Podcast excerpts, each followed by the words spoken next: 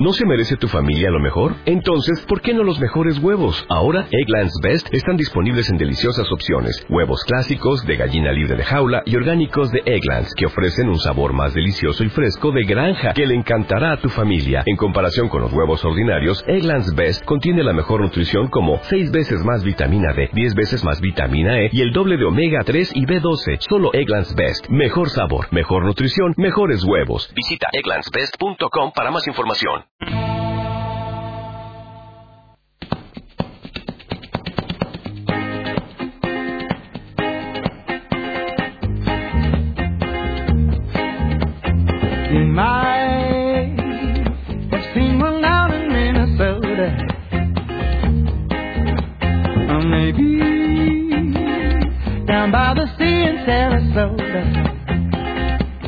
Hola, ¿qué tal? Muy buenas tardes, las seis en punto. Es eh, miércoles, eh, así suenan los libros. Nos toca programa de radio 16 de enero de 2013. Comenzamos un día más, una hora de radio y de libros, de literatura y de voces de los escritores y de los lectores eh, a través del 94.9 de FM, Onda Melodía Navarra en Pamplona y en el 103.1 de frecuencia modulada también en Tudela y La Ribera. A través de diarionavarra.es, muchos de los oyentes que en este instante nos estáis sintonizando, bienvenidos.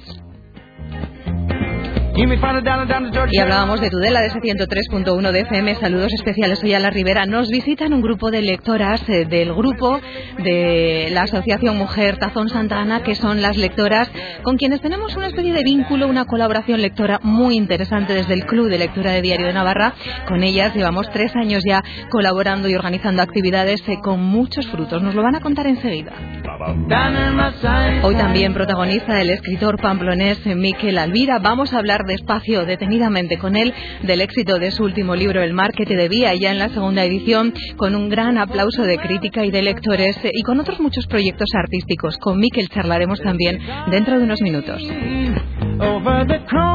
Carlos Basás nos hablará un día más de cine y de literatura y Bernardo Silva, que la pasada semana intentábamos charlar con él, es uno de esos navarros de corazón, aunque gallego de nacimiento, nos quiere recomendar un libro. El abogado Bernardo Silva hoy nos hablará de los presidentes y la diplomacia de Chencho Arias. Dos minutos pasan ya de las seis de la tarde, llueve a cántaros en Pamplona, hoy hay que coger el paraguas, abrigarse bien, todo es poco, pero nosotros aquí hoy nos vamos a deleitar en una especie de playa literaria con eh, las lectoras, eh, con el escritor y con el libro entre las manos, por cierto, que además es muy, pero que muy marino, el mar que te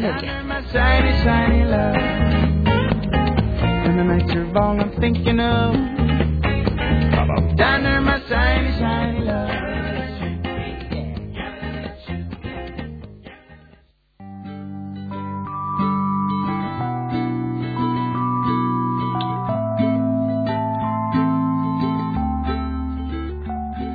Come home to me, come home to me, back into my arms, home where you belong. Come home to me,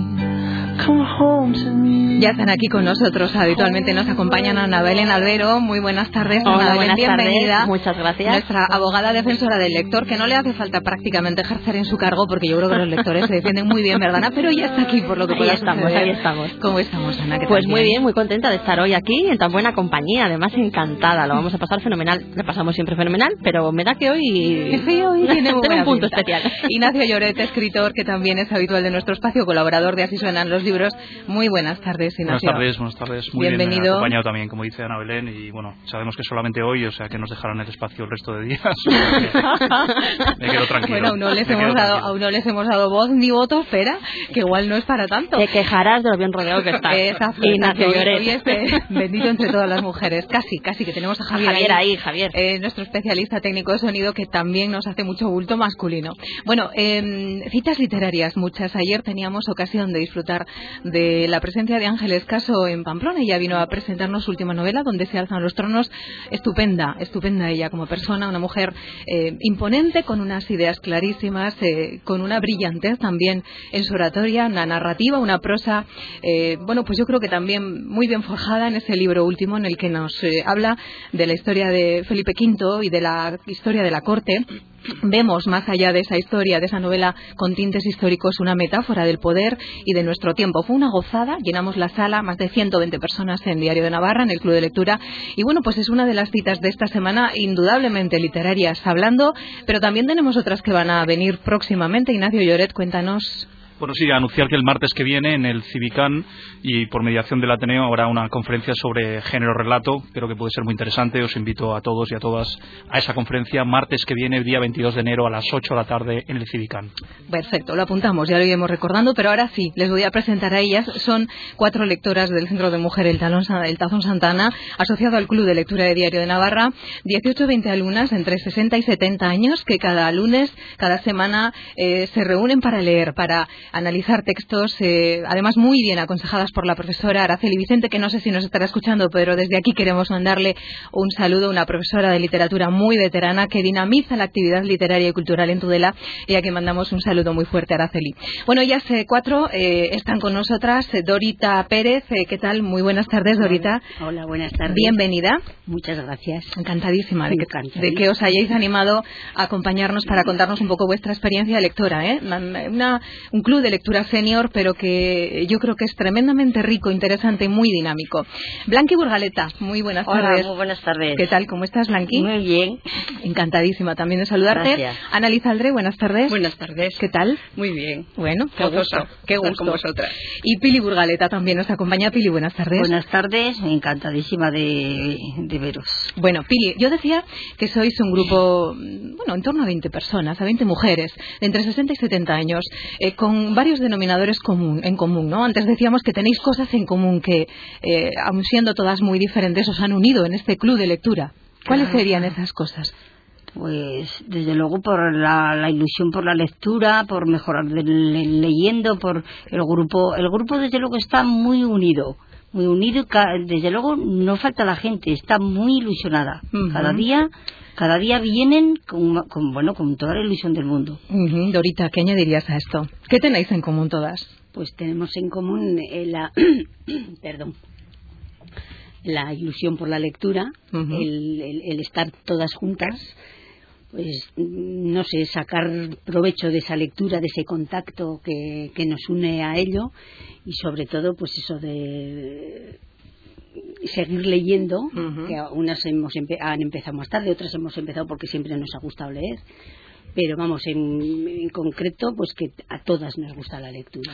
Yo decía que tenemos una colaboración eh, pues Sí. muy bonita, ¿no? Desde el Club de Lectura de Diario Navarra y la asociación a la que pertenecéis, el Centro de Mujer, porque ahora en torno a casi cuatro años comenzamos a colaborar con un encuentro eh, con un escritor al año. Si no me equivoco, el primer año estuvo Andrés Trapiello con nosotras, el segundo año fue Lucia Baquedano, la escritora pamplonesa, el año pasado Julia Montejo y este año vamos a tener además la ocasión de conocer la obra de Miquel Alvira, el escritor con quien charlaremos a continuación, que estará en Tudela el próximo 25 de marzo con vosotras y con otras muchas más, porque tenemos la suerte de contar con un gran poder de convocatoria y todos los años pues hemos sido en torno a 100, 120 lectoras, lectores, Sí, porque aunque el grupo, el núcleo fuerte, digámoslo Sí. así, sois vosotras, que durante todo el año os reunís y vais eh, sacando adelante estas lecturas, sí que hay un grupo eh, de personas eh, en torno también a vuestro perfil que se suma a estas lecturas y que se hace con el libro y que cuando va a No, venir el escritor la escritora no se lo pierde, ¿no, No, Blanqui? no, no se lo pierden. Cuéntanos cómo han sido estos encuentros, qué han supuesto para vosotras cuando coincide la fecha con la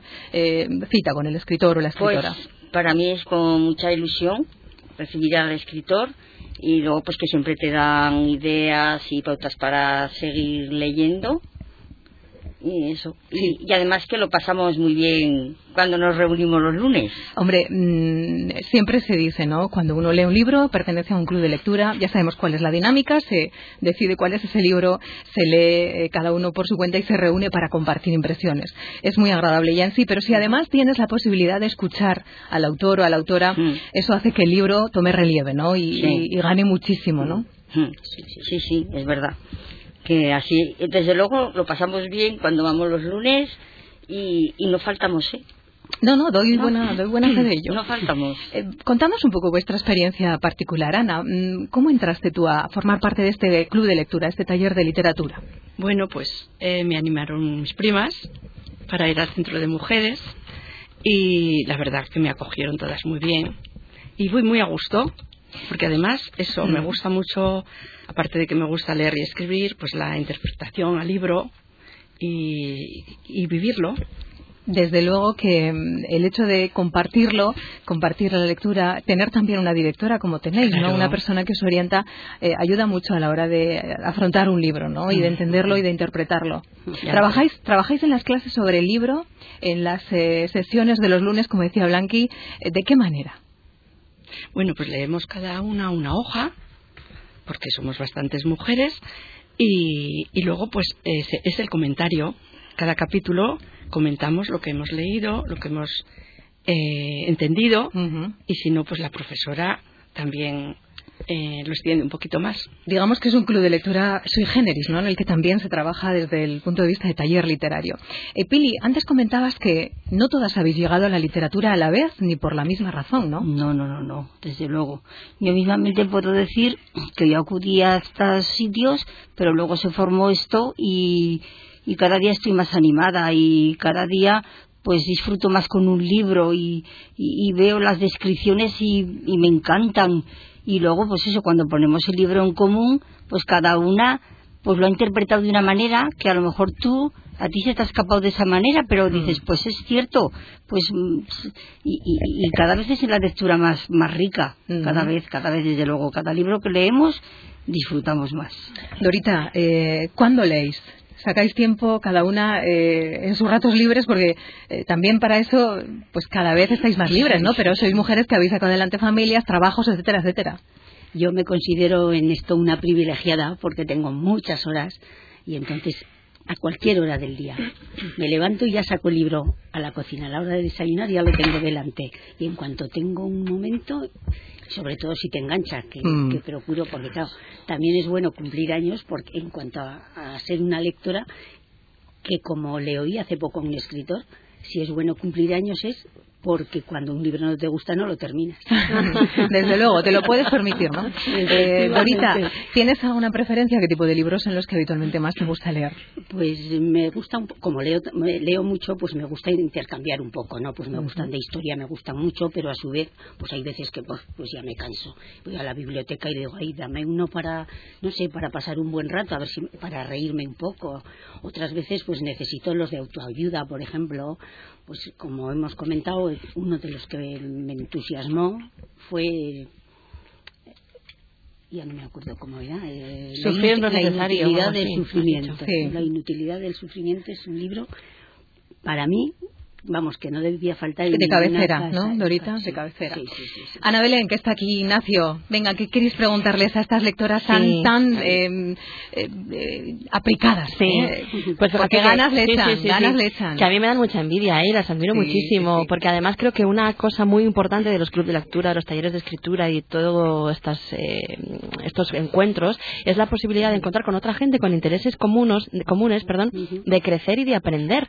Y es lo que comentabais, el grupo está muy unido, pero es que yo creo que leer eh, de forma conjunta o poder compartir el mismo libro hace unirse más a las personas, porque al final Sí. estás leyendo, eh, a ti te dice una cosa, a otro le dice, le da otra respuesta diferente, pero estáis viviendo lo mismo al leer los mismos libros. A mí eso me parece Sí, maravilloso, ¿no? Poder compartirlo y poder hacerlo, poder aprender y poder unirte más a la gente. ¿No? que tienes eh, cerca a la gente que quieres precisamente en esas lecturas. Mm, Decía Adolfo Marsillac, no sé si habéis eh, Sí. alguna vez leído esa frase que eh, mm, mi familia también es eh, aquellos eh, que han leído los mismos Eso libros es. que yo, ¿no? sí, o sea, hay algo, hay algo que vertebra, ¿no? En cuanto a compartes lecturas y si más aún puedes ponerlo en común, Mm. eso une, mu- une mucho, ¿no? Sí, sí, sí. Ignacio, adelante. Bueno, he traído aquí unas preguntas sobre el último libro que habéis leído para ver si lo habéis entendido. A ver. En serio, ahora en serio. Hoy se han puesto Ignacio. Creído. Ya pensaba que ibas a decir. No, no. Eh, no, de verdad, dos preguntas, no y aquí sois cuatro, eh, una pregunta a cada lado de la, de la mesa igual. Una que me interesa especialmente, eh, dado que yo eh, imparto talleres literarios y constato año tras año que el 90% de, las, de los alumnos, de las alumnas son mujeres, eh, y, me y me alegro de ello, pero quizás tenéis vosot- vosotras una respuesta a eso. ¿Por qué hoy en día interesa más eh, la literatura en general? eh, no voy a decir como quizás en- en- a nivel práctico de escritura, pero en, en todo caso sí como lectores, como lectoras, interesa más, hay más lectoras que lectores. ¿Tenéis alguna respuesta o quizás opináis lo contrario? ¿Cómo veis el asunto? Bueno, yo, Pili, venga, yo en principio veo que, por ejemplo, los hombres, pues como que tiende- tienen miedo a lanzarse a formar estos grupos. En principio, como que sí que tienen se- dudan y se van a otros sitios donde se tienen ratos de, de esparcimiento, pero totalmente diferentes. Sí que hay lectores, por supuesto, pero individualmente, pienso en casa.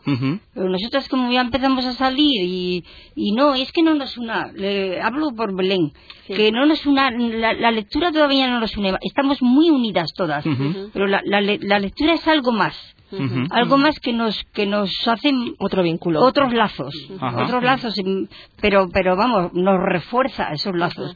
Pero yo creo que la mujer, desde luego, eh, puedo, puedo cifrar otros sitios, que, que, que, que- bueno, yo voy a la ETI, a, ¿eh? a la escuela Sí. de mayores, y pues allá seremos mm, 30 mujeres y un señor. Ujú, Por eso, por eso. Y allá están mujeres y Ujú. no sé- yo no sé por qué.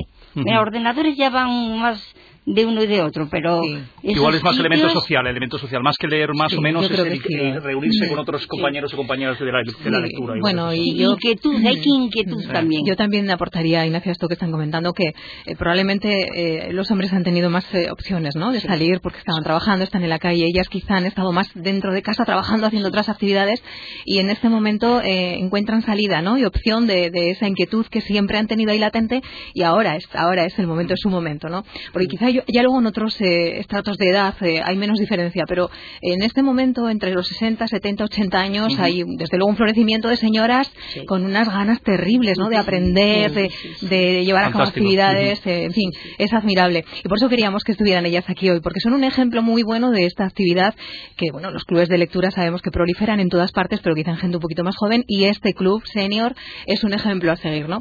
Ana Belén, ¿alguna otra cosa más que les preguntarías?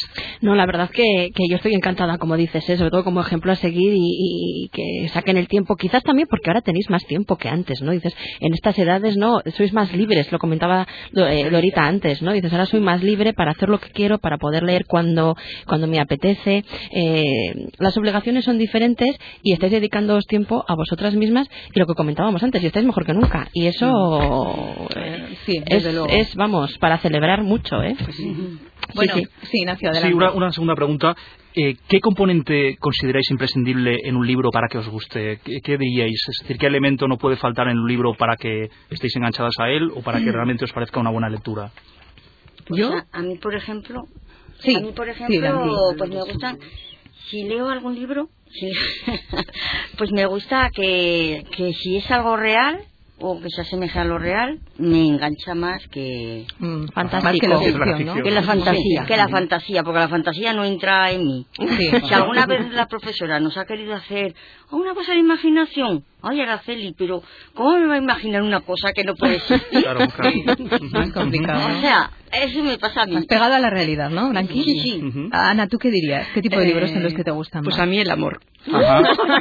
Novelas románticas, de sentimientos, que ¿no? donde hay amor, Pero hay tiene, paz. pero tiene que ser un amor creíble, ¿no? No basta con que sea de amor, claro, sino bueno, que que ser... amor, pero Yo creo amor. que más se refiere a emociones, ¿no, mamá? Emociones. Sí, romántico. Ajá. Y a la vez, pues oye, pues amor con los hijos, con los nietos. Sí, sí. El amor es un campo muy amplio. Sí. Es verdad. A ver, eh, Pili, ¿qué sería lo que tú dirías si te preguntamos por cuál es el libro eh, o qué tipo de libros, qué géneros son tus favoritos? Pues mira, el, a ver, me gusta, por ejemplo, estos que escribía Miguel Delibes, tan, Sí. que era un poco, mm, también tenía mucho de tristeza, Bueno, pero era, sí. pero era de re- realista también, era realista, que el de las Ujú. ratas, El por ejemplo, el camino, pues aquello también me gustaba, pero ahora estoy conociendo otros escritores que también van en la línea, que pero vamos, ese estilo también me va. Dorita, ¿qué te gusta leer? ¿Qué género prefieres? Ya nos has dicho que la auto- autoayuda, pero seguro que hay más cosas. Sí, a mí lo que me gusta sacar de los libros son los valores humanos que encierran Mm. en ellos. Ujú. Pues en eso eh, casi todos, ¿no? Sí, casi todos. sí, todos. sí, sí, todos, todos. Bueno, todos. no os vayáis. Vamos a hacer un pequeño alto en el camino porque también tenemos eh, que charlar con el escritor que os va a visitar en marzo, eh, Miquel Alvira, que estará enseguida con nosotros.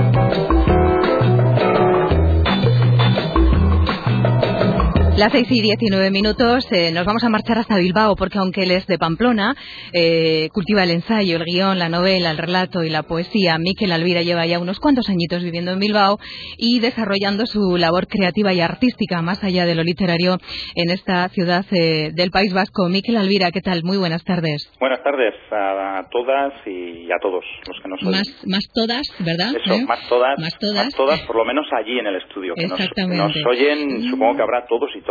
Sí, y fíjate que te diría, Miquel, que, también nuestros oyentes son un poquito más femeninas, ¿eh? un poquito más. Pero de eso podríamos hablar otro día. Encantado de saludarte, Miquel, y de darte la enhorabuena porque El mar que te debía, tu último libro, tu última novela, ya va por la segunda edición y creciendo, ¿no? Pues sí, está ahora mismo en momento de pleamar, lo cual, bueno, pues eh, siempre a uno le satisface, ¿no? El ver que... yo, yo digo, ¿no? Que los libros cuando salen de, de, nuestras manos y están en las librerías ya pertenecen a los lectores, así que son ellos los lectores y las lectoras los que han hecho posible esta pleamar. No voy a dar muchos datos eh, porque ellas, eh, tus lectoras, eh, bueno, van a tener que leerlo en breve, van a comenzar la lectura para ponerla en común el próximo 25 de marzo, día del que nos encargaremos ya de recordando. Vas a participar en ese encuentro del Club de Lectura de Diario Navarra en Tudela. Pero sí voy a contar un poquito para hablar un poco en profundidad del libro. la historia nos lleva a un pueblo costero en las Landas, las protagonistas y lo conductor de la novela son una madre y una hija que viajan en autocaravana y que deciden pararse en un pueblito con mucho encanto, un pueblo precioso de las Landas, donde van a encontrarse con una serie de personajes eh, variopintos, todos ellos muy reales, pero también marcados por eh, las vivencias, ¿no? por los recuerdos. Es una novela que básicamente nos habla de las relaciones personales, de las emociones y de los recuerdos. Eh, Miquel, eh, una novela que deja preguntas en el aire, ¿no? Hombre, es que si, una novela no deja preguntas en el aire, buf, mm, malo, malo. Ah, mm, ¿Cuál sería la pregunta que fundamentalmente nos deja en el aire el mar que te debía?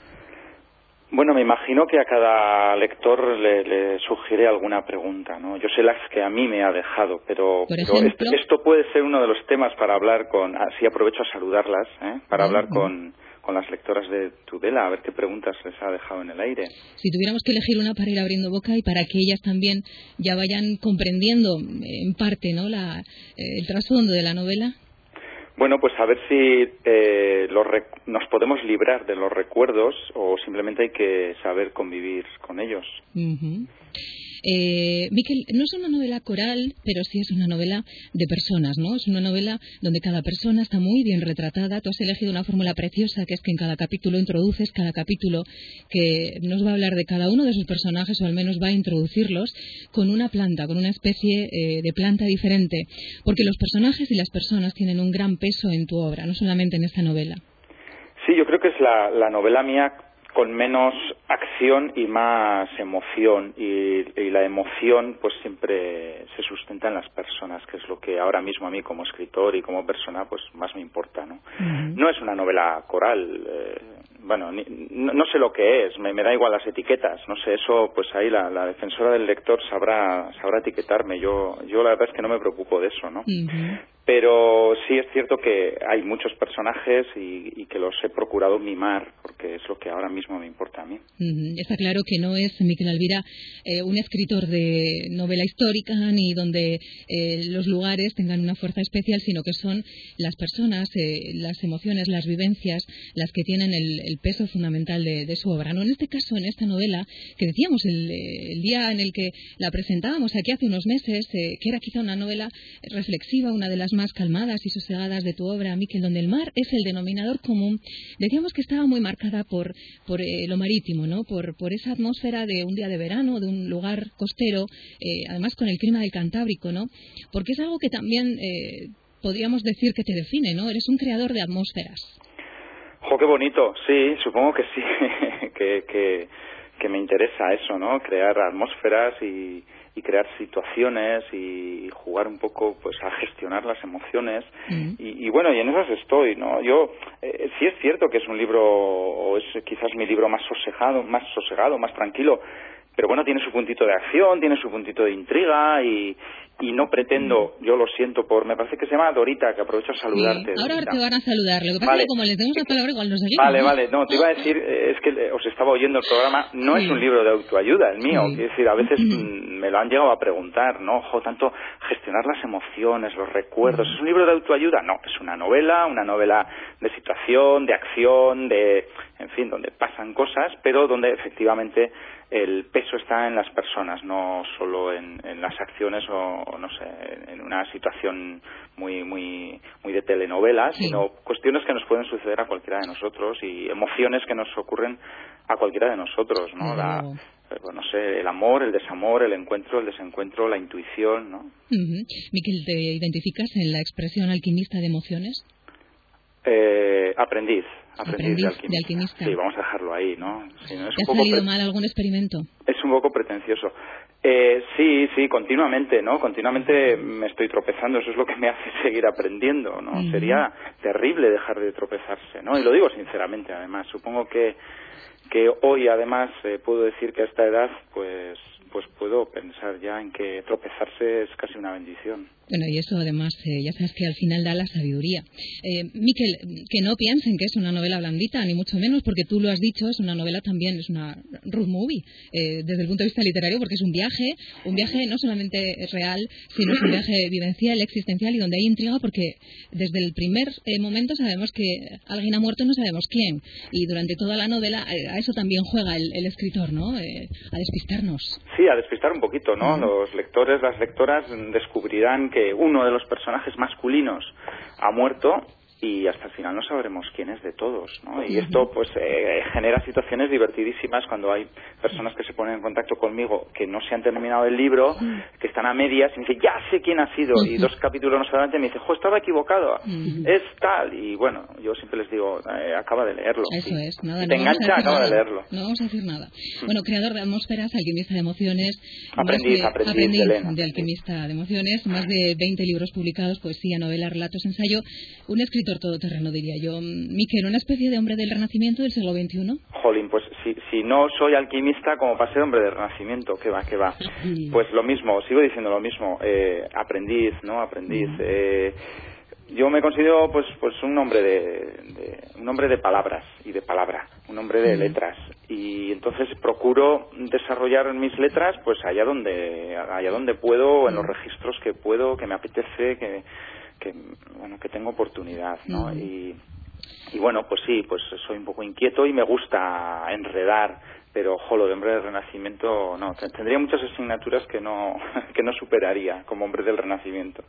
Mm, Dices que eres un hombre de letras y no lo niego, pero también eres un hombre de imagen porque todos tus libros, eh, o por lo menos las últimas novelas, van acompañados de un book trailer con vídeos promocionales muy cuidados eh, y además has desarrollado parte de, de tu tarea artística. Yo había prometido hablar no solo de libros con Miquel Alvira, en otros ámbitos, ¿no? Con otras áreas. eh, por ejemplo, hay un vino que se llama como tu novela 40 días de mayo, o te dedicas también a crear instalaciones escultóricas, le das a la fotografía, has creado una colección de bolsos eh, donde aparece también tu poesía. Bueno, eh, esto ya empieza a parecerse más al Renacimiento, ¿eh? Jo, a ver si voy a ser un hombre del renacimiento, no me había no dado cuenta. Te van a salir los, los, eh, bulbones estos que llevaban en la época. Por favor, que me pongan calzas. que me pongan con la defensora del autor. la tenemos al habla la defensora de la Para ser un hombre de renacimiento te conservas muy bien, Miquel. Me conservo muy bien, bueno, yo Espera, espera, Miquel, ¿qué ibas a decir? No, no, eso que te iba a decir que no sé si me conservo muy bien o no, pero no me puedo resistir el, el decir que es que hoy cumplo años, entonces, ¿En serio? claro, lógicamente tengo que decir que me conservo muy bien. Miquel, feliz cumpleaños, feliz 44 cumpleaños. Ah, muy bien, joven, la periodista todo lo sabe, ¿eh? Happy birthday to you. Happy birthday Miquel, así se lo cantaban a Kennedy, ¿eh? Defensora del autor también. esa. Yo Estará prefiero en Tudela, más- esta chica estará en Tudela también. Ay, me parece que vamos tarde, Ignacio. Sí, Miquel, Casi, adelante. casi prefiero más que me, que me lo cante Ignacio, por ejemplo. ¿eh? Con esa caída de Oye, párpados, no sí, sé. Ten no cuidado sé. que yo no soy un hombre del Renacimiento, eh, entonces voy a cantar muy mal.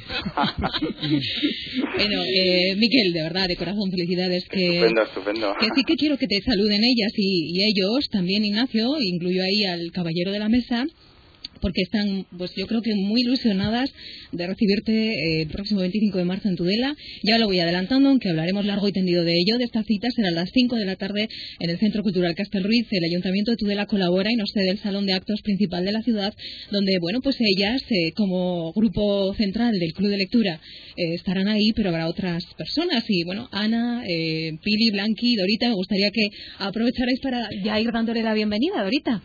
Bueno, de entrada y en principio, muchas felicidades. Muchas gracias. Ha coincidido, ¿eh? Bueno, no lo pues- hemos hecho a encargo, ¿verdad, Miquel? No, no, no, no, no. Ha coincidido, ha coincidido y yo además encantado, encantado de que haya coincidido. Bueno, pues esperamos el día 25 de marzo. Estará el salón completamente lleno porque siempre ocurre así. Y encantadas de, de poder estar contigo, que nos, que nos dediques los libros, que ya lo tendremos prácticamente leído, si no es leído del todo. Y para darte un abrazo. Pues muy bien, estaré encantado de, de estar allí y, y de compartir con vosotras. Al final yo no, yo espero yo que no tener que hablar mucho ¿eh? y que seáis vosotras las que me enseñéis a mí muchas cosas. No empieces a saquearte, Miquel. No, porque... eh, ade- funciona, ¿eh? Además, primero tendrás que vértelas con la presentadora. ¿eh? Ana, ¿qué le dirías a Miquel? Pues lo primero, feliz cumpleaños, Miquel. Muchas gracias. Que se- eh, tengas un día muy hermoso, poco que queda. Y nada, pues que nos ha encantado que sea tu cumple hablar contigo y venir a Pamplona. y a la vez, pues Yo- eso, que te, encantado. te Además, estamos esperando con los brazos abiertos en Tudela. Muy bien, muy bien. Ya verás las, como las de siempre. Tudela que mojas. Muy bien, seguro que sí, seguro que sí. Blanqui, ¿quieres decirle algo a pues felicidades también. Me sumo a ellas y, y nada, pues el día 25 nos vemos y ya nos conoceremos. Muy bien. Y yo lo que espero es, alguna de vosotras ha dicho antes, que os he oído, que, que no había ningún problema, si un libro no le gustaba, lo dejaba a medias. Bueno, pues Pili, ¿no? O Dorita. ¿no? ¿eh? si el mar que te debía lo dejáis a medias, aún así id el día 25 y lo decís. Oye, yo lo lo he tenido que dejar a ellas. medias. Eh, Miquel, menudas son ellas, como para no ir a conocerlas. Sí, vale, vale, muy bien, muy bien. Que lo leeremos. Pili, Bueno, pues felicidades, pero eso, que tengo muchas ganas de empezar a leer el libro. ¿eh? Tengo unas ganas terribles y, y comentarlo. Es que es muy bonito comentar con el escritor, el, porque lo ha escrito, qué ideas ha tenido, todas esas cosas no las tienes que, que contar. Os Además, contaré todo, todo, hasta lo inconfesable. Miquel, mira que tú- lo que prometes aquí te va a vincular. Me va- me va a seguir, ¿no? Me va a el día 25 van a sacar el contrato firmado de lo que dijiste el día de la radio. Nada, Ya nada. es abogada, además. Ya he dicho antes que soy un hombre de palabra. Soy testigo de que no han dejado de tomar apuntes. Me parece fantástico, me parece fantástico. Bueno, a ver, la defensora del eh, autor. La defensora del lector, del autor, aquí quiere celebrar tu cumpleaños, Miquel, ¿eh? Muy bien, muy bien, gracias. Esto casi es una concurrencia de culpas. Ahí estás tú. Oye, pues a ver si nos vemos y lo celebramos, ¿eh? En Tudela y cuanto antes. Y yo la verdad es que, que estoy encantada con el libro y además creo que tiene muchos aciertos y que os va a encantar porque aparte tiene muchos aciertos, eso es lo que estoy comentando. Porque desde lo que decía Belén, que cada capítulo introduce un personaje con una flor, con un... Una especie. sí. Una especie, eso es. Hasta la frase que pones al principio de cada capítulo también. Y luego cómo vas eh, dejando la trama abierta, como dices, ¿no? Jugando con el lector quizás, ¿no? Para que te mantiene enganchadísimo. Estás completamente enganchada hasta llegar al final, ¿no? No, y que es una novela con personajes muy reales, ¿no? Sí. O sea, que te reconoces muy bien, eh, y está A muy eso viva, iba. está muy viva. Belén, yo creo, fíjate, Miquel, igual me equivoco, me vas a decir, ¿eh? Yo A creo que hay... Ya veré si te digo o no. bueno, conociéndote es cierto, ya veremos si me dice o no. Pero creo que hay mucho de Miquel Alvira, en ellos y en ellas. Sí, eso, sí, ya te digo que sí, claro. Eh, mm, Yo me identifico enormemente con mis personajes femeninos, no sé si porque yo tengo un lado femenino muy desarrollado y muy, y muy orgulloso de tenerlo, o por lo menos de no tener los tópicos del lado masculino. Y, y sí, efectivamente, y me siento además muy cómodo desarrollando Claro. personajes femeninos. Pero yo creo que por eso engancha tanto el libro, ¿no? Porque al final te puedes identificar, siempre te puedes identi- identificar con los personajes masculinos o femeninos, ¿no? Eh, con independencia de otras cosas, porque las emociones son universales, muchas son universales, ¿no? Pero en este libro en concreto, ya te digo, yo creo que veo mucho a Miquel también en ellas, como dices, ¿no? Y eso hace que sea más fácil mm, conectar con los personajes. Mira, hay una frase que yo he dicho en alguna entrevista y creo Sí. que se lo dije a Belén en una, cuando presentamos el libro, y es que yo no escribo como sé, escribo como soy. Y entonces creo que es un libro muy coherente con lo que yo soy, ¿no? Y es que no me, yo no me concebiría Sí. escribiendo de otra manera. Sí, sí, sí. Entonces, bueno, pues para bien o para mal, pues sí, supongo que hay mucho de Miquel Alvira. Ujú. Ignacio, no, te No, vamos a dejar solo. No, Adelante. Ignacio, dame un poquito de caña porque como eso es, eso es. defensora... Y ahora está de cachondeo aquí, vamos a las preguntas de verdad. Vamos o a lo sea, duro. de verdad literario. Sí, yo todavía no he tenido la suerte de leer tu libro, pero lo leeré y estaré en primera fila ahí en Tudela si me dejan entrar, ¿vale? Oye, y, si no esperas a que se haga la película, tranquilo. Vale, estupendo.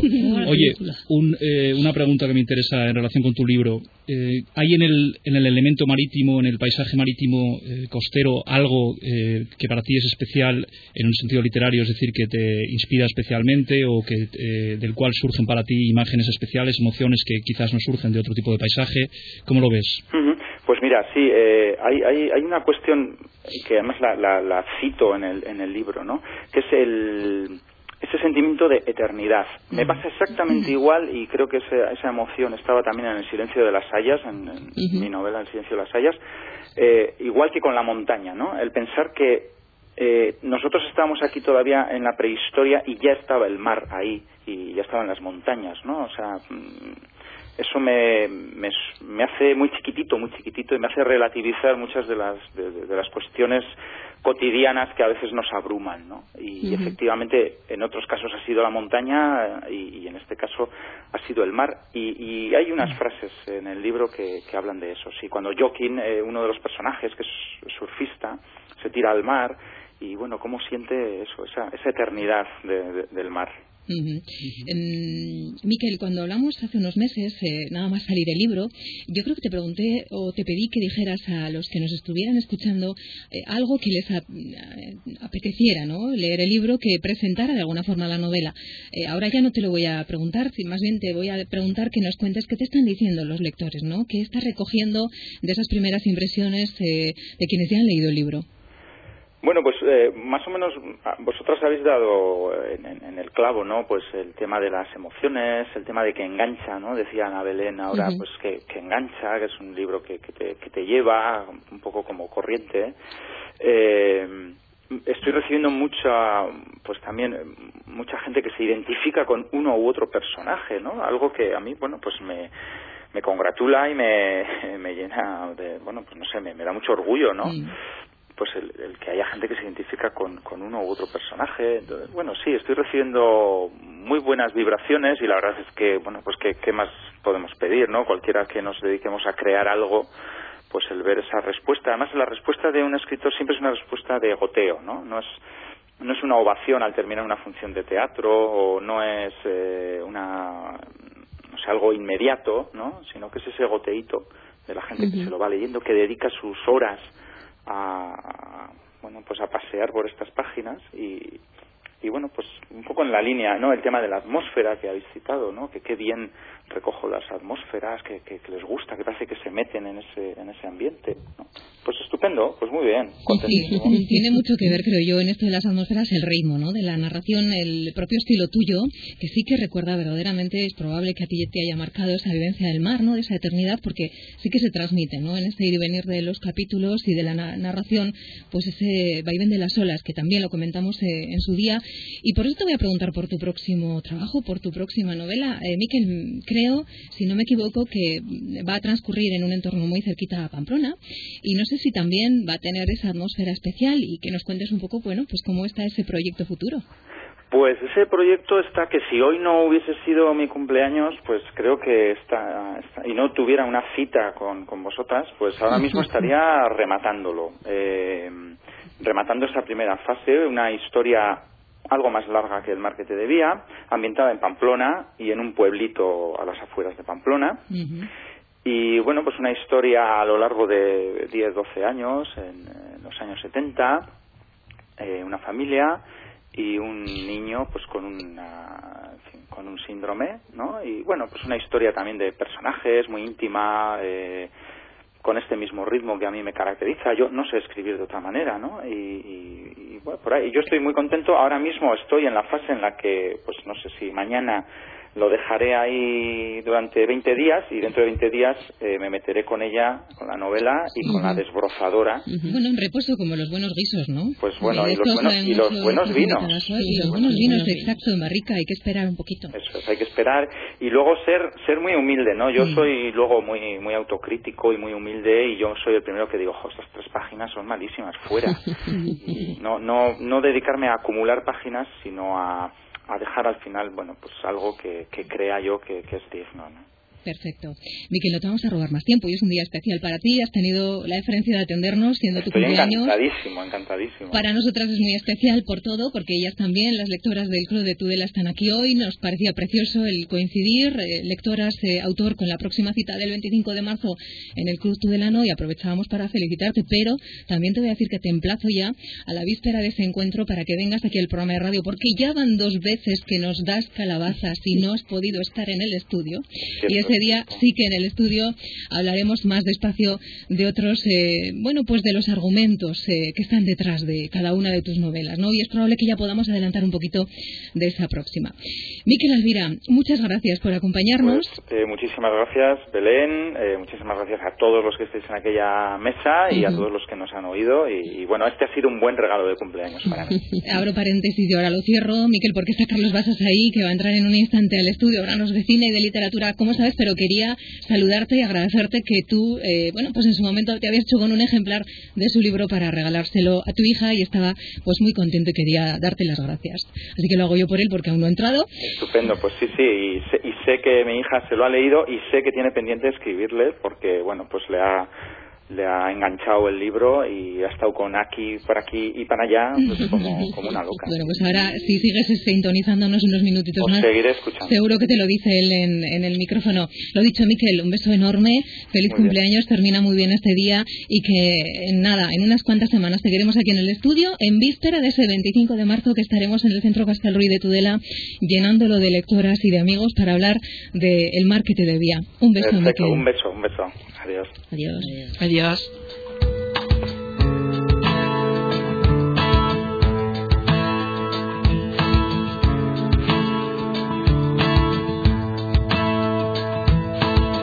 I miss the sound of your voice, and I miss the rush of your skin, and I miss the still of the silence as you breathe out I breathe in. If I could walk on water, if I could tell you what's next, make you believe make you forget. So come on, get higher, loosen my lips, faith and desire, the swing of your hips. Pull me down hard and drown me in love. So come on, get higher, pull me down hard Las 6 y 42 minutos, aquí cada vez somos más. No sé ya dónde vamos a meternos. Carlos Bastas, buenas tardes, Hola, bienvenido. buenas tardes. He, he visto que Ignacio estaba muy solo y quería echarle una mano. Y Miquel no se ha atrevido a venir. ¿Cómo se nota que está lloviendo la calle, será. bueno, Carlos, encantados de tenerte aquí. La pasada semana no pudo estar con nosotros porque estaba de camino en el tren a presentar su libro aquí en Barcelona. ¿Cómo fue esa presentación, Carlos? Pues, pues bien, bien, gracias a Dios uno tiene familia catalana que te llena así la sala de la presentación y no se encuentra tan solo, ¿no? Pero fue, fue curioso porque me encontré pues con viejos amigos del colegio a los que hacía muchísimo tiempo, pues 20 años que no, que no veía y me pasó una cosa muy, muy curiosa y es que una exalumna mía de aquí de Pamplona que ahora vive en Barcelona vino a la presentación y me hizo firmarle un ejemplar y pues yo iba a poner para Begoña y me dice, no, no, es para una chica que se llama Kazue. Y yo, ah, japonesa, ¿no? Y resulta que la chica esta japonesa es amiga de mi exalumna y vive en Sendai, que es la ciudad donde vive el personaje de aquí. Así que un ejemplar se va para Japón. Bueno, ha sido a gusto. Oye, y otro se quedó en Bilbao, ¿eh? Miquel, aprovecha para decirle que igual nos está escuchando todavía. Sí, sí, no, le mando un saludo. Eh, tengo su libro a medias, yo sí lo he empezado y voy avanzando. Y la verdad es que a mí me gusta mucho cómo escribe, no solo este, sino algún anterior que he tenido la suerte de leerme. Y bueno, es uno de, los- es uno de los- nuestros grandes autores, con lo cual hay que mimarlo. Y hay que traerlo para aquí, aunque no quiere venir. en Eso, una de estas. eso. Bueno, eh, te esperamos también en Tudela, Carlos. Vale. ¿Vale? 25 de marzo, ¿vale?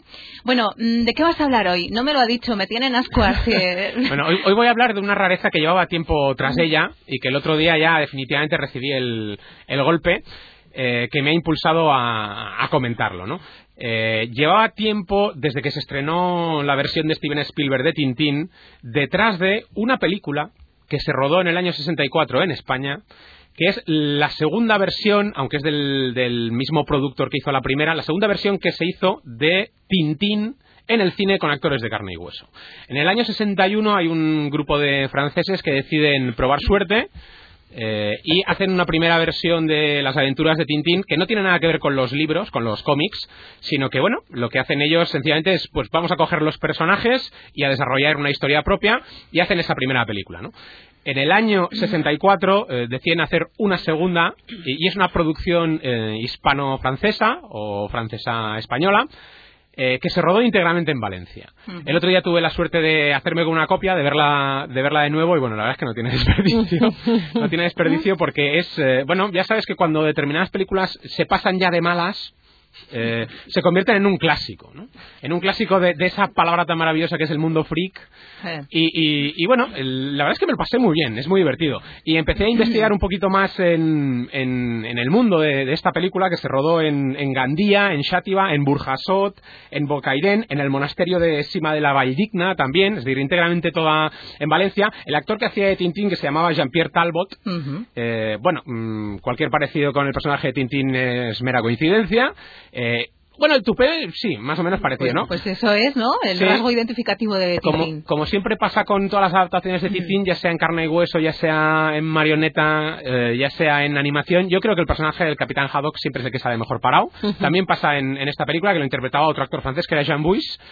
Y bueno, teníamos a unos cuantos actores españoles por ahí pululando en la película, como Félix Fernández eh, o Ángel Álvarez, y un jovencísimo, jovencísimo haciendo de niño, Pedro Mari Sánchez, que es uno de esos actores que lleva muchísimos años eh, Nuestro, muy en el nuestro, cine ¿no? español. Sí, sí, sí. Navarro. Y bueno, la, la verdad es que el argumento de la película tampoco tiene desperdicio, eh, es creado de cero ex profeso para, para esta obra cinematográfica.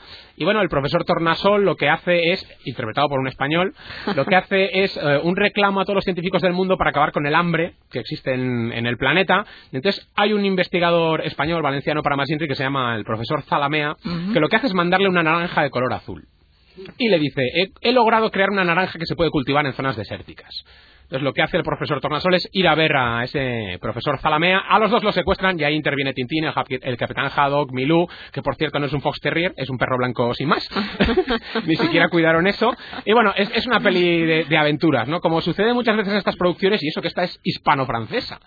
Eh, hay una mezcla de costumbres españolas eh, ahí metidas eh, alucinante, ¿no? Que si fallas, que si andaluces, que si flamenco, que si de todo, ¿no? Agítese y bienvenidos a España. Eh, y luego bu- buceé un, un poquito más. La primera versión que se hizo de Tintín en, en el cine fue una versión del año 47, que es una versión con marionetas, hecha con la técnica de stop motion, como se llama, y es una película fantástica que yo recomiendo a todo el mundo porque es un trabajo maravilloso, artesanal. Luego se hicieron estas dos eh, incursiones en el Tintín de carne y hueso para olvidar, eh, y Tintín se adaptó muchísimo ya a, a lo que sería eh, la animación, ¿no? La animación más tradicional. Luego llegó Spielberg con su apisonadora, pasó por encima de todo el mundo y casi como si hubiera sido el primero, el único and the one que había adaptado a este personaje, ¿no? Pero la gran curiosidad que, que he encontrado en esta película, en esta versión española o hispano-francesa de las aventuras de Tintín, radica no solo en que tuvo dos guionistas españoles, no acreditados, eh, figuran otros como acreditados, sino que uno de los guionistas, agarraos los machos, era ni más ni menos que René Goscinny, el creador de Asterix y Obelix. Vaya. O sea, la de vueltas queda todo, ¿eh? Efectivamente. Esto, esto es muy, muy de Carlos. De- que muy se- basas. Sí, muy basas. Se, se encarga de funcionarlo todo y que tenga todo conexión. Mm. Porque lo tiene. Sí, lo tiene. eh, y ya sabes a la teoría de los seis grados de separación, ¿no? Pues es más cierta que... Y a veces es de un grado o a veces es de dos únicamente, ¿no? Yo creo que eh, si hay alguien que nos escucha y que es de, de Valencia o veranea en la zona de Valencia o lo que sea, que pregunte eh, por esta versión, porque estoy convencido de que quedará gente que ha trabajado en, en esa película todavía por ahí y es probable que se acuerden. Y bueno, mm, ahí ahí tenemos, ¿no? Que sacar pecho y decir, nosotros hicimos una versión en carne y hueso de Tintín muchísimo antes de que Spielberg ni siquiera soñara en adaptar Tintín al cine. La apuntamos. Tan, ¿eh? La apuntamos. Bueno, Ah, bajo vuestra responsabilidad. Eso, después ya te, te comentamos si hemos sobrevivido o no a la visión. Eh, ¿Algo más, Carlos? Pues no, eh, sin más. eh, Que viene época de estrenos, ¿no? Bueno, los sí. Oscar, que tenemos ahora un montón de citas sí, el, cinematográficas el otro día, el otro día los Globos de Oro, con alguna que otra sorpresa. ¿Cómo han ido esas quinielas? Que yo sé que tú las haces seguro. Sí, generalmente los que se supone, entre comillas, muy grandes, que nos dedicamos eh, directa o tangencialmente a este mundo del cine, somos los que menos acertamos. Pasa lo mismo con aquellos expertos en el mundo del fútbol, ¿no? Los oyes discutirse solamente cuando- si una X sí. o una 1 y nunca aciertan. Y el que se lleva la quiniela es el que menos sabe. Y todos los años pasan también con el Nobel de Literatura, que hacemos y hacemos y que nadie acierta, ¿no? Sí, bueno, pues, yo, yo creo que ya juegan al, al ratón y al gato, ¿no? Ahí como... Sí. Pero, pero en los Oscars, bueno, mm, yo creo que... ¿Te animarías a apostar a caballo ganador en este momento? Yo solo tengo un, un posible caballo ganador, pero algo me echa para atrás y es que, que he- ha sido tantas veces nominado y ya tiene estatuillas que es Danny Day-Lewis en el papel Lincoln. de, de Lincoln. ¿no? Estoy totalmente de acuerdo Pero contigo. bueno, igual hay sorpresa eh, y algún otro actor menos conocido que ha presentado película hoy en España eh, se lleva la estatuilla, quién sabe. Puntos suspensivos. Puntos suspensivos. Muy bien, Carlos, nos quedamos con todo esto y más. ¿Sí? Sí, y antes de que se me olvide, eh, una recomendación de última hora a todos aquellos amantes del el anime, la animación japonesa, la cultura japonesa. Recordaos que empieza el FAN, el Festival de Anime de Navarra, este viernes, sábado y domingo eh, en el Planetario de Pamplona y en los Golem Yamaguchi. Perfecto. Es una ocasión estupenda eh, para ir y, bueno, conocer un poco más esta cultura fantástica y además sin movernos de casa. Y es una cita de Pamplona, de nuestro entorno, que no falta y que no falte además. Gracias, Carlos Basas.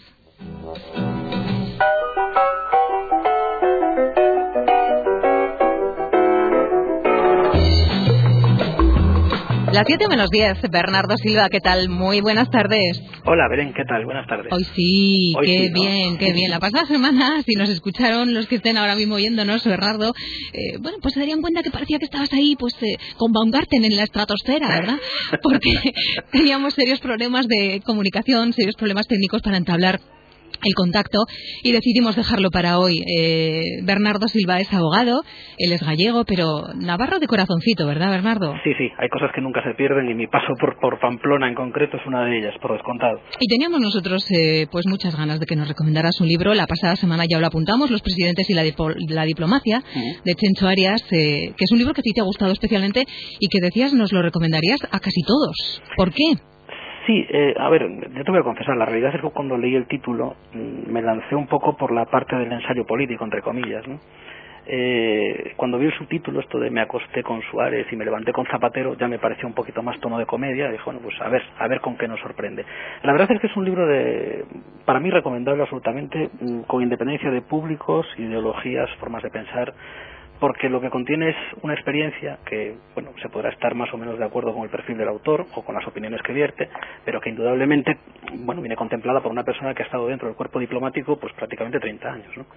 Desconocer las vivencias internas de algo tan, a- tan ajeno en principio a los, a los ciudadanos como es el- la vida de los grandes círculos diplomáticos internacionales, que pues no sé a ti, pero desde luego a mí me quedan bastante lejanos, pues, pues resulta muy interesante, sobre todo por la forma en la que está contado, con absoluta naturalidad, viendo que al fin y al cabo, pues quienes nos gobiernan, quienes gobiernan el mundo, no dejan de ser personas igual que nosotros, ¿no? Aparte de esto y de todo lo que nos puede aportar desde el punto de vista estrictamente, digamos, eh, jurídico barra político, eh, hay un- una perspectiva de humor evidente en todo lo que Inocencio Arias relata, probablemente también dada por, por su condición y por su edad, ¿no? por su experiencia. Es decir, pues una persona que ya no tiene que, digamos, eh, si se me permite la expresión, quedar bien con nadie. Porque al fin y al cabo, pues su, su trayectoria diplomática está ahí y cuando todos los presidentes que han estado en, en el poder pues elogian su, su trabajo y su forma de hacer las cosas es por algo. A mí me, ha resultado, ya una lectura de lo más agradable. Ya no solamente es una lectura, como decía, desde el punto de vista estrictamente eh, jurídico-político o sociopolítico, sino también desde el punto de vista, pues casi casi a veces del tono de comedia que se hace, pues insisto, muy muy agradable y muy llevadera. Y muy apropiada para estos tiempos en los que estamos, ¿no, Bernardo? En, lo- en los que nos hace falta reflexionar y llenar la cabeza de argumentos, ser eh, conciencia crítica, pero también hacer posible con una sonrisa en los labios y con un tono llevadero, ¿no? Si no se nos va a atragantar todo. Sí, y sobre todo por una cuestión que, es, que para mí es, es fundamental, y es el hecho de que normalmente eh, nosotros recibimos la información de una forma muy sesgada, lo cual no deja de resultar paradójico teniendo en cuenta la cantidad de medios a los que podemos acceder hoy en día ¿no? y los formatos que tenemos. Entonces, el hecho de que mm, desde una lectura de un, de un libro que cuenta cómo son, digamos, las cosas vistas desde la cocina, pues resulta doblemente enriquecedor, por lo menos para mí así lo ha sido. ¿no? E insisto, se puede estar más o menos de acuerdo con las opiniones del autor y en unas pues, pues coincidiremos y en otras no coincidiremos. Pero lo que es indudable es que lo que se cuenta es lo que sucede y lo que sucede de puertas para adentro. Un libro crítico y, bueno, muy apropiado para este momento. Tenemos aquí una amiga tuya que creo que te va a saludar y que te va a sonar. Ana Belén, adelante. ¿Qué tal? ¿Qué tal estás? Qué gana- Oye, qué ganas tenía de hablar contigo. Hombre. Mira que Ana Belén es, es de esas personas que dices, "Mm, si dentro de 20 años vuelvo a verte te daré un abrazo. Pues es, es verdad, es cierto. ¿eh? Debo Ay, confesar. yo no quiero que pasen 20 años, yo quiero abrazarla todos los días.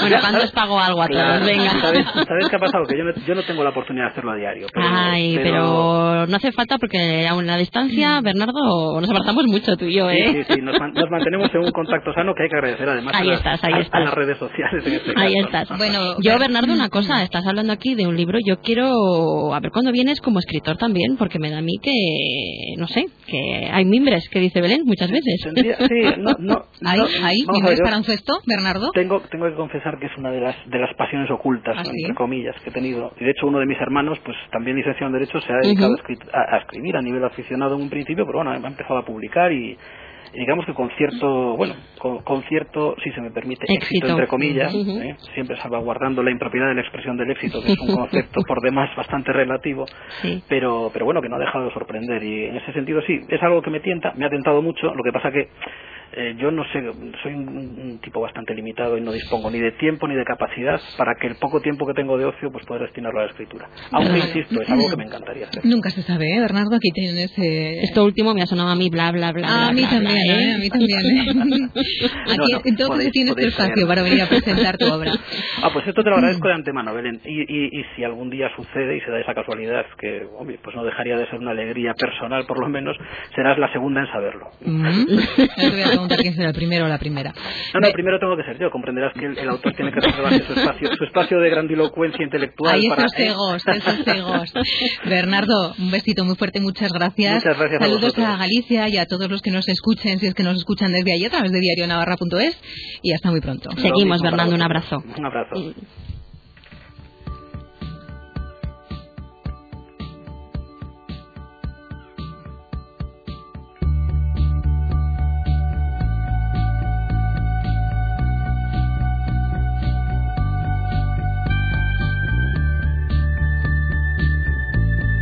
Nos gusta ponerle el broche, la guinda al programa con un eh, texto, con una lectura, porque así suenan los libros. Eh, las 18 y 56 minutos, eso significa que quedan cuatro minutitos escasos para las 7 de la tarde. Yo he escogido un pequeño fragmento del libro de Miquel Alvira, que ha sido nuestro escritor protagonista del Mar que te debía. Un fragmento que dice así. Virginia huía de la melancolía, quizás porque inevitablemente caía en ella y se reconfortaba en sus redes. Escuchaba canciones que sabía que le llevarían a la tristeza. Leía a Benedetti, llamaba a Laura y se enredaba en melodramáticas conversaciones sobre el pasado y el futuro, nunca sobre el presente. Inventaba excusas para no ir a la sesión de pilates y hasta le daba por cocinar con desgana. La melancolía es, con frecuencia, el resultado demoledor de los recuerdos mal gestionados.